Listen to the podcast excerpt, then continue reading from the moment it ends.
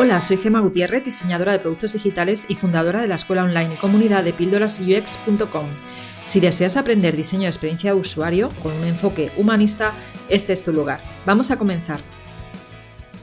Hola, buenos días. Estoy hoy con Irene Beitia, que es Product Designer y Design y, Manager de Design Ops. Dime tú si me equivoco, Irene, ¿qué tal estás? Sí, Design Ops Manager. Design Así le llamamos. Vale en MediaMark Saturn, que en un principio yo te dije, esto no es MediaMark, ¿no? Por lo de Saturn, ¿no? Sí, sí, pero es que en España no, se conoce como MediaMark Saturn, de hecho no tenemos esa tienda, digamos, tenemos solo el MediaMark de Yo no soy tonto, que conocemos todos, pero la empresa es alemana, los headquarters están en Múnich y el grupo, digamos, es MediaMark Saturn. Muy bien, bueno, el caso es que, eh, ¿desde cuándo eh, estás allí? Cuéntame. Yo empecé en marzo, en marzo de este año, y bueno, empecé como diseñadora de producto, digamos que todas mis entrevistas eran por diseñadora de producto, pero en la última entrevista de contratación me, dijeron que tenían abierto la posición de Design Ops Manager y que en todas estas entrevistas habían visto pues toda esta parte organizacional que tenía y que sí, sí me gustaría enfrentarme a ese reto. Y, y ahí empezó, digamos, todo, de, todo acerca de Design Ops. Muy bien, pues vamos a empezar por la pregunta más importante. Explícanos qué es Design Ops. Vale, pues eh, yo también tenía esta duda porque realmente, bueno, mi background es un poco de eh, diseño de producto digital. Yo llevo trabajando eh, un poquito más de cinco años como diseñadora de producto y, bueno, me he movido por fintech, he, estado trabajando en la parte de cripto, etcétera, y ahora buscaba un reto también de cara al e-commerce, ¿no? que es lo que también se mueve mucho. Y bueno, pues vi la oportunidad de MediaMark y fue ahí cuando me lo propusieron, lo de Design Ops, y sinceramente no tenía ni idea de lo que era. Busqué un poquito por encima y, traducido lo entendí un poquito, ¿no? Que es operaciones de diseño. Y me fui informando poco a poco, muy poco a poco, y, además, como a la vez tenía este reto tan grande con mis compañeros de equipo, 27 personas que se supone que tenía yo que organizar, pues rápidamente tuve que sumergirme y, informarme. Y la verdad es que sí que me gustó mucho porque yo soy una persona muy organizada y muy tiquismiquis y al final es un poco de lo que se encarga DesignOps. Vale, entonces para que lo entendamos, eh, DesignOps eh, se trata de gestionar equipos de diseño, ¿no? Sí, exacto. DesignOps son todas las operaciones dentro de un equipo de diseño. Yo siempre lo explico como si fuese un pequeño recursos humanos dentro del equipo de diseño. Nosotros nos encargamos como de cuatro áreas que serían personas, cultura, procesos y herramientas. Por un lado, todas las personas serían todos los componentes, todos los integrantes dentro del equipo, todos los diseñadores en este caso. Luego, la parte de cultura sería pues cómo, cómo se valora el diseño dentro de la organización, es decir, el peso que tiene diseño en la organización y dentro del equipo. La parte de procesos sería pues si aplicamos Agile, si aplicamos Design Thinking, si a la hora, por ejemplo, de crear un nuevo archivo, cómo lo hacemos, cuáles son los diferentes eh, puntos que se tocan. Y por último, la parte de herramientas, porque usamos Figma, porque usamos Sketch, si en Research utilizamos Hotjar o Zoom, todas estas decisiones y estos procedimientos sería parte de las operaciones de diseño. ¿Y, esas decisiones entonces todas recaen sobre ti o, es algo que se decide a nivel horizontal? Explícame un poco cómo funciona. Pues eh, siempre se dice ¿no? que Design Ops es totalmente diferente eh, en función de cada organización. Y de hecho, dentro de una misma organización, si ahora contratas a más gente o el equipo eh, de repente pasa a ser la mitad, también cambia las operaciones de diseño. Entonces, em, realmente las decisiones no las tomo yo sola, son decisiones que, los propios usuarios, o sea, los propios diseñadores me van diciendo. Es decir, son a lo mejor todo el tema de herramientas, pues sí que es algo que lo tengo que tomar yo la decisión de la mano del jefe de diseño porque hay un componente económico o porque hay un componente de necesidad tecnológica. No necesitamos Figma porque es lo que toca ahora mismo. Pero, por ejemplo, los procesos, pues sí que cambian, cambian en función de lo que los diseñadores deciden de incluso los, stakeholders, lo que necesitan. Por ejemplo, hay una iniciativa que estamos llevando ahora a cabo en la empresa que se trata de la estandarización de las em, templates, de las plantillas que tenemos de creación de tareas en Jira. Entonces, lo que hemos visto es que muchos diseñadores perdían mucho tiempo en crear sus propias tareas. y había muchas que incluso las creaban los product owners y estaban vacías. Y entonces era el diseñador ¿no? el que tenía que perseguir, pues dime esta parte técnica que no conozco o por qué estamos haciendo, datos, conversión, etcétera, qué métricas se buscan. Todo esto era muy, muy tedioso para los diseñadores y se alargaba y teníamos reunión tras reunión. Entonces, em, tras aplicar metodologías como análisis de puntos de dolor, etcétera, de, por mi parte, ¿no? hacíamos workshops con los diseñadores, conseguimos estandarizar las plantillas de forma que ahora cada diseñador, simplemente con darle al botón de crear en Jira, ya tiene su propia template de diseño y está totalmente em, guiada, ¿no? Y así también el product owner sabe todo el proceso de diseño que existe. O sea, no solo ve un vamos a crear el onboarding de esta aplicación, sino que ve que hay que hacer un research, eh, que hay que sacar datos, que hay que analizar los datos, que a lo mejor necesitas entrevistas y te dura muchísimo más tiempo. Entonces, al final, lo que hemos conseguido con esto no es solo estandarizar, sino también plasmar el valor de diseño. Y con esto, eh, en cuanto a operaciones, eh, conseguimos hacer frente a la parte de personas, ¿no? porque están más contentos los diseñadores ahora, a la, bueno, diseñadores y product owners y desarrolladores, todos al final eh, están más felices en el trabajo y estás mejorando y disminuyendo las reuniones. Luego también hacemos push en la parte de cultura porque se ve todo el valor de, diseño y se plasma en esa propia template. En la parte de herramientas porque estamos eh, trabajando contra Jira en este caso y en la parte de procesos porque ahora es un proceso muchísimo más fluido. Entonces, esto es lo que hace operaciones, ¿no? Intenta pues maximizar el diseño y el equipo. Este ejemplo que me has puesto me parece muy interesante, ¿no? Porque te puedes hacer una idea. Eh, también entras a nivel de detalle de cómo tiene que ser el documento Figma, cómo tiene que estar estructurado. Sí, exacto. O sea, tocamos absolutamente todo. El problema es ese, ¿no? Que al final las operaciones de diseño es todo. Es todo lo que no es diseñar. O sea, esa sería como la, definición, ¿no? Sería las operaciones de diseño es todo aquello que es burocracia o que le quita burocracia a los diseñadores para que ellos solo diseñen. Eso también tiene una, es un poco eh, confuso a veces porque el propio manager de diseño puede llegar a dejar de diseñar, de hecho no tiene por qué diseñar. Entonces, sí, las operaciones es lo que hasta ahora se puede haber estado encargando el, líder de diseño o incluso los diseñadores, ¿no? De cierta forma también se pueden encargar, pues yo organizo Notion, yo organizo las weeklies, yo las dailies, yo tal. Entonces, todas estas cosas que siempre han estado como repartidas, digamos que el manager de operaciones las, las aúna.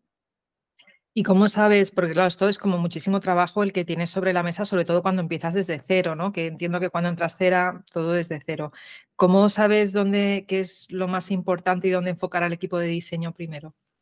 Eso es una locura. Y de hecho, bueno, eh, existe un menú de Design Ops del grupo Normal Nielsen, que nos ayuda mucho como a saber más o menos por dónde ir, aunque eso son unas áreas que te indica todo lo que hay que tener en cuenta, ¿no? Como un menú, pero luego por dónde empezar, ¿no? Ese es el problema.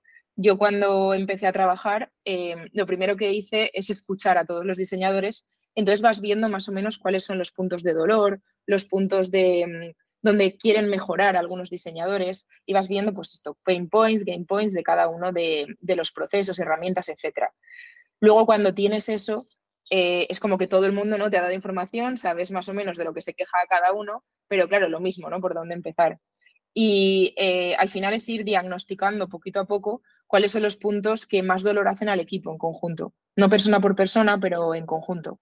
Para desde un principio demostrar tu impacto como design ops, ¿no? Para no parecer un auditor, que eso también puede pasar, ¿no? Llegar a un equipo y decir, ale, dime todo lo malo.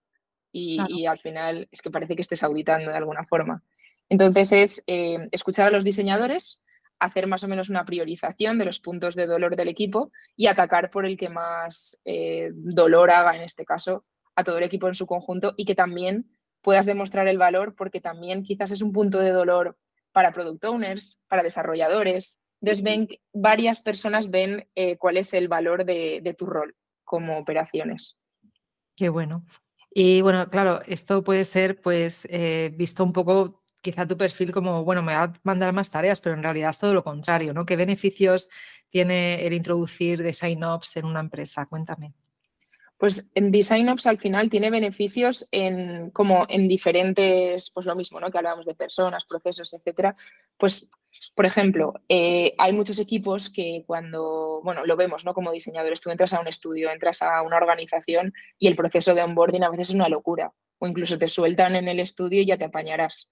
Pues aquí la persona de Design Ops te ayudaría pues a crear un checklist, por ejemplo, de los pasos que hay que seguir, o incluso en la parte de desescalado, ¿no? Cuando, cuando el equipo disminuye, pues también saber qué perfil tenía esta persona, qué perfil vamos a buscar, cómo se quedan los archivos, cómo es todo este handoff o handover de todos los diseños, pues eso ayudaría a hacerlo el, el manager de operaciones. Es una persona que al final tiene una perspectiva de cómo está funcionando todo el equipo. Entonces, es como un punto intermedio entre el que sería el jefe de diseño, que también se encarga de mucha parte burocrática, pero ya más a nivel estratégico, y todos estos diseñadores que están en la parte de hacer, hacer. Entonces está esta persona que está en ese punto, ¿no? Entre la estrategia y la táctica, ayudando a las dos partes. Y es un poco como un pulpo, ¿no? Que está a mil cosas a la vez y, no es una persona tampoco que tenga que hacerlo todo. Los beneficios de esto es que es como un director de orquesta, ¿no? De alguna forma, porque al final las operaciones suelen hacerse, o sea, de normal sí, alguien hace un checklist para cuando entre alguien, o mm, cuando mm, eh, cambiamos de herramientas y tecnologías, alguien quizás se encarga también mm, de, ver cuáles son las nuevas funcionalidades que podemos aplicar, pero el Design Ops es esta persona que va a ayudar también a las personas que de normal se encargan. O sea que los beneficios serían, por ejemplo, lo que hemos dicho de escalado, desescalado, también ayuda mucho cuando eh, introducción de nuevas tecnologías, ¿no? Llega al config de Figma y aparecen 200 eh, nuevas funcionalidades pues el manager de operaciones se va a encargar de ver cuáles son las funcionalidades que más ayudan al equipo de diseño y pues crear learnings, por ejemplo, para estas funcionalidades o crear eh, jerarquías donde ahora los managers van a enseñar a, juniors cómo trabajar con estas funcionalidades. También ayudamos mucho a mm, la definición de carreras de diseño. Esto es un problema que hay en muchas organizaciones que no existen, no, no existen eh, definiciones, planes de carrera. Y mm, un Design Ops Manager, pues esto sería parte de procesos y personas, pues sí que está ahí. No definimos esos caminos, hablamos con cada uno de los diseñadores, vemos hacia dónde quieren llegar y mm, también la parte, digamos, más dura de operaciones de diseño, que es a lo que más cuesta llegar y el beneficio más grande, es todo el tema de la medición de diseño. Yo siempre lo, pregunto ¿no? cuando, cuando hablo de esto y es, eh, ¿sabes cuál es el impacto que tiene diseño en tu organización? Porque nosotros sabemos el impacto que tienen las funcionalidades, sabemos a lo mejor la conversión que tiene X nueva funcionalidad, pero ¿y el equipo en sí? Tener más o menos diseñadores, ¿cuánto ha convertido? ¿Cuánto ha mejorado la empresa gracias a nuestro equipo de diseño? Y gracias también a mm, plasmar esa conversión, ese impacto del equipo de diseño, va a poder crecer el equipo de diseño porque la empresa en su conjunto va a ver que tenemos mucho más valor. Entonces, esto también es uno de, de los beneficios de, introducir a un, un Design Ops Manager. Vamos, hay 200.000, ya te digo, pero esos serían los, los principales. Muy bien. Y otra pregunta que tengo, que tengo la duda de, hace poco eh, hemos hablado de madurez UX en el podcast y justo eh, esto como que lo veo para empresas que tienen una madurez alta en UX. ¿Esto es así o como para qué tipo de empresa eh, puedes introducir el Design Ops? Pues realmente operaciones de diseño, en cualquier equipo donde haya diseño hay operaciones de diseño. Entonces no es necesario eh, estar en una organización de, pues por ejemplo, como nosotros, ¿no? que somos 27 personas, incluso equipos de 100, no es necesario. Realmente, en cuanto empiezas a tener operaciones, necesitas un manager de operaciones. No tiene por qué ser tampoco una única persona. Puede que las operaciones de diseño estén repartidas, ¿no? porque existen también muchos tipos de organizaciones, que luego podemos hablar de ello. Pero en el momento en el que existe burocracia, vas a necesitar alguien que se encargue de gestionar esa burocracia. Vale, ya justo que lo has tocado, que, cuando hablas de tipos de organizaciones, ¿a qué te refieres? Sí, es que es, eh, a veces se entiende como que eh, las operaciones de diseño es como el puesto en sí, ¿no? El puesto sería manager de operaciones de diseño, pero las operaciones de diseño en sí son eh, todos los papeleos ¿no? que tenemos dentro del equipo. Normalmente, bueno, existen diferentes tipos de organizaciones, ¿no? Tendríamos, por ejemplo, la organización solitaria, donde sí que es este rol, ¿no? Hay un design ops que se encarga de eh, hacer todas las, gestiones.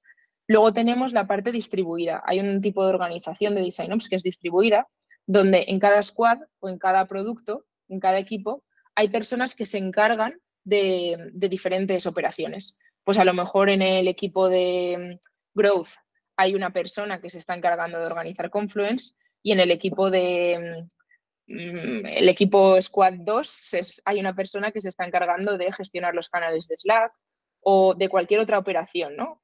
Pero está muy distribuido. Luego hay otro, otro tipo de organización que, es, bueno, esta es maravillosa, donde tienes a una persona, ah, perdón, tienes a un equipo que ya tienes eh, como una burbuja, ¿no?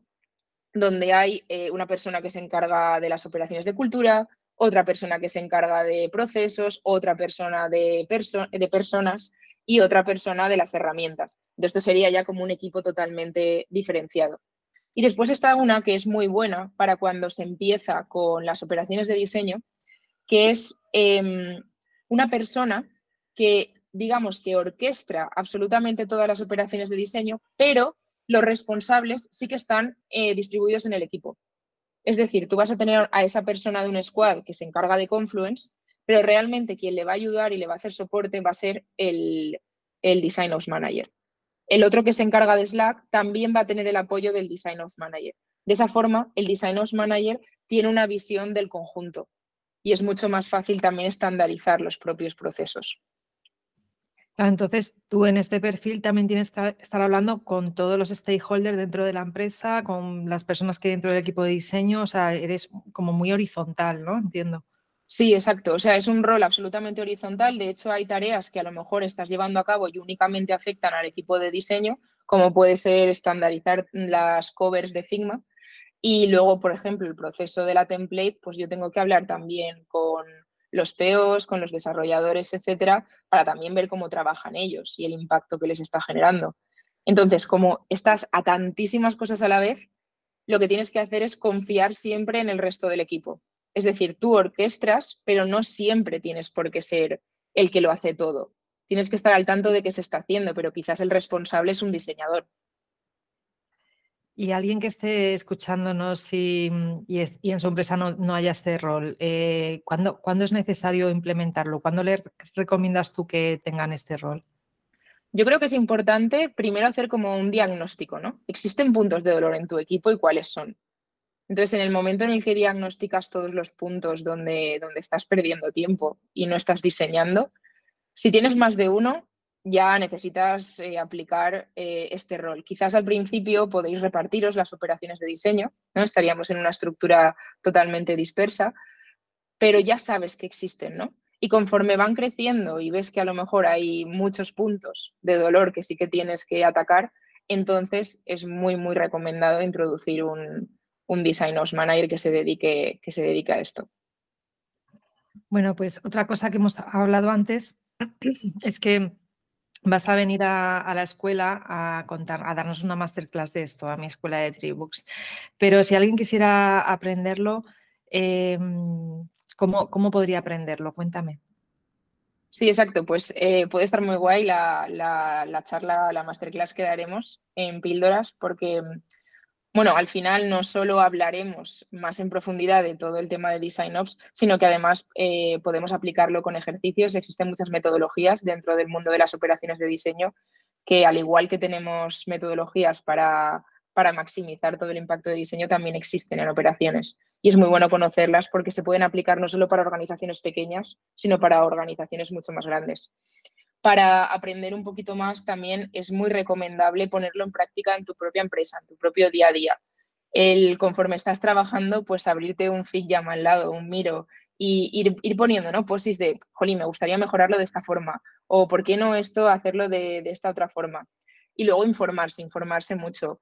Eh, hay muchos vídeos en YouTube, hay mucha gente que, está cada vez hablando un poquito más de operaciones de diseño y, y creo que es muy importante pues seguirlos y pues día a día pues ir revisando que, ponemos novedades y, igual que en diseño, en diseño de producto, en operaciones está creciendo muchísimo y cada vez hay mucha más información. Sí, de hecho, eh, yo pondré en el, en el, artículo relacionado a este episodio, que solo hay que buscar pildorasux.com barra y el número del episodio, no solamente te voy a pedir que me pases esa infografía que me has dicho de Nielsen, sino también voy a introducir eh, que creo que ya te han entrevistado, ¿verdad? En otro podcast. Así sí. Exacto, sí. Además también escribo en Medium. El último post que escribí fue sobre crear un portfolio de operaciones de diseño, porque es una profesión que está en auge. Y, sí, sí, también te lo paso todo. Paso todos los enlaces y echadle un vistazo porque completa mucho a todo lo que estamos hablando. Y hay una cosa que me ha gustado mucho, ¿no? Porque tú me has dicho que eh, esto de sign-ups te gusta porque tú también eres una persona muy metódica, ¿no? Entiendo que para realmente hacer bien este trabajo tienes que ser una persona muy, mm, muy metódica, muy detallista, que no se te pase ningún detalle porque es un proceso, son procesos lo que estás diseñando, ¿no? Sí, exacto. O sea, a ver, realmente mm, cualquier persona sí que podría ser design ops, pero es verdad que cumplir ciertos requisitos para una profesión de organización creo que es imprescindible. Y mm, sobre todo, no ya ser una persona muy organizada, sino ser una persona que que confíe también mucho en los demás y mm, que, sea muy activa, porque al final es imposible que te encargues de todo. Entonces vas a tener que delegar 100% y vas a tener que responsabilizarte de lo que has delegado, porque al final, aunque lo estés delegando, es tu tarea. Entonces es muy importante eh, eso, ser bastante abierto y confiar mucho en tu equipo, porque al final, bueno, igual que un diseñador de producto mira a Hotjar para ver lo que hacen sus usuarios, un manager de operaciones mira a sus diseñadores para ver cómo están trabajando y qué necesitan. Entonces es, eso, es también estar muy activo constantemente, pues estar preguntando, escuchando y atendiendo a cómo, a cómo se mueve el equipo.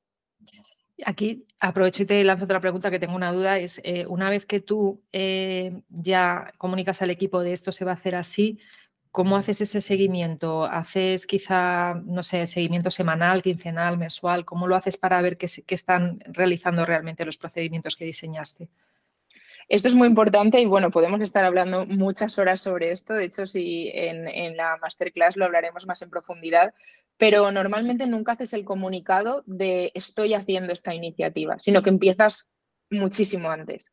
¿Qué necesitáis? Entre todos diagnosticamos cuál es el problema y poco a poco empiezas a comunicarles el roadmap. Aunque ese roadmap vaya a durar tres meses o vaya a durar una semana, tienes que comunicarlo poco a poco para que todo el mundo esté muy atento de lo que se va haciendo y que sepan que no es algo que tú haces individualmente, sino que hacéis en conjunto. Entonces es una comunicación constante. Muy bien. Y para ya ir cerrando, eh, si alguien que nos está escuchando quiere dirigir, dirigir, su carrera profesional hacia este perfil, ¿qué consejos le darías? Vale, pues lo primero, em, que se lea toda la infografía que le vamos a pasar, que vea bien si es lo que le cuadra, porque como ya he comentado antes, cabe la posibilidad de que dejes de diseñar. Eh, de hecho, hay mucha gente que, es mm, eh, profesional de diseño de operaciones y no es diseñador de producto. Entonces, eh, eso es un miedo que, o, una, una, situación que puede ocurrir, entonces tienes que estar muy, muy al tanto de esto y, y sobre todo que, que lo empiece a, a, tratar en su día a día como diseñador de productos, si es que viene de ese área, incluso de cualquier otra área, ¿no? que vaya viendo si, si le gusta eh, empezar a, a, organizar las operaciones de su equipo y que se lance a ello, que, que empiece a organizarlo ¿no? dentro de, de su propio equipo y que conforme lo vaya, vaya evolucionando, si ve que realmente le gusta, que, que se lance y lo proponga en su empresa, por supuesto. Genial, pues muchísimas gracias Irene. Eh, a quien esté escuchando este episodio, eh, vamos a invitar a, Irene a, a, que dé una masterclass en mi escuela Tribus para inicios del 2024. Así que estoy deseando que llegue para aprender de ti, porque yo hasta ahora no he hecho ninguna formación de este tema. Te lo comentaba antes de empezar a grabar este episodio. Pues muchísimas gracias, Gemma, por abrirme el espacio. De hecho, como también te he comentado, eh, al principio, cuando empecé a sumergirme en todo el mundo de operaciones, enseguida acudí a píldoras y no vi ningún, ningún post de, diseño de operaciones y por eso en cuanto he tenido ya más conocimiento y más experiencias para contar, he contactado contigo porque creo que es muy importante y también es muy guay, ¿no? Ver y saber que existe esta profesión dentro de las organizaciones. Sí, desde luego. Ah, de hecho, es una profesión bastante nueva eh, y estoy segura que en los próximos años se va a ir viendo más posiciones que salen de ofertas de trabajo. Pues muchas gracias, Irene. Muchas gracias. Hasta luego. Si después de escuchar esta píldora te quedaste con ganas de más, entra a mi escuela online de Tribooks, un lugar donde UX designers de todo el mundo aprenden, evolucionan y hacen comunidad.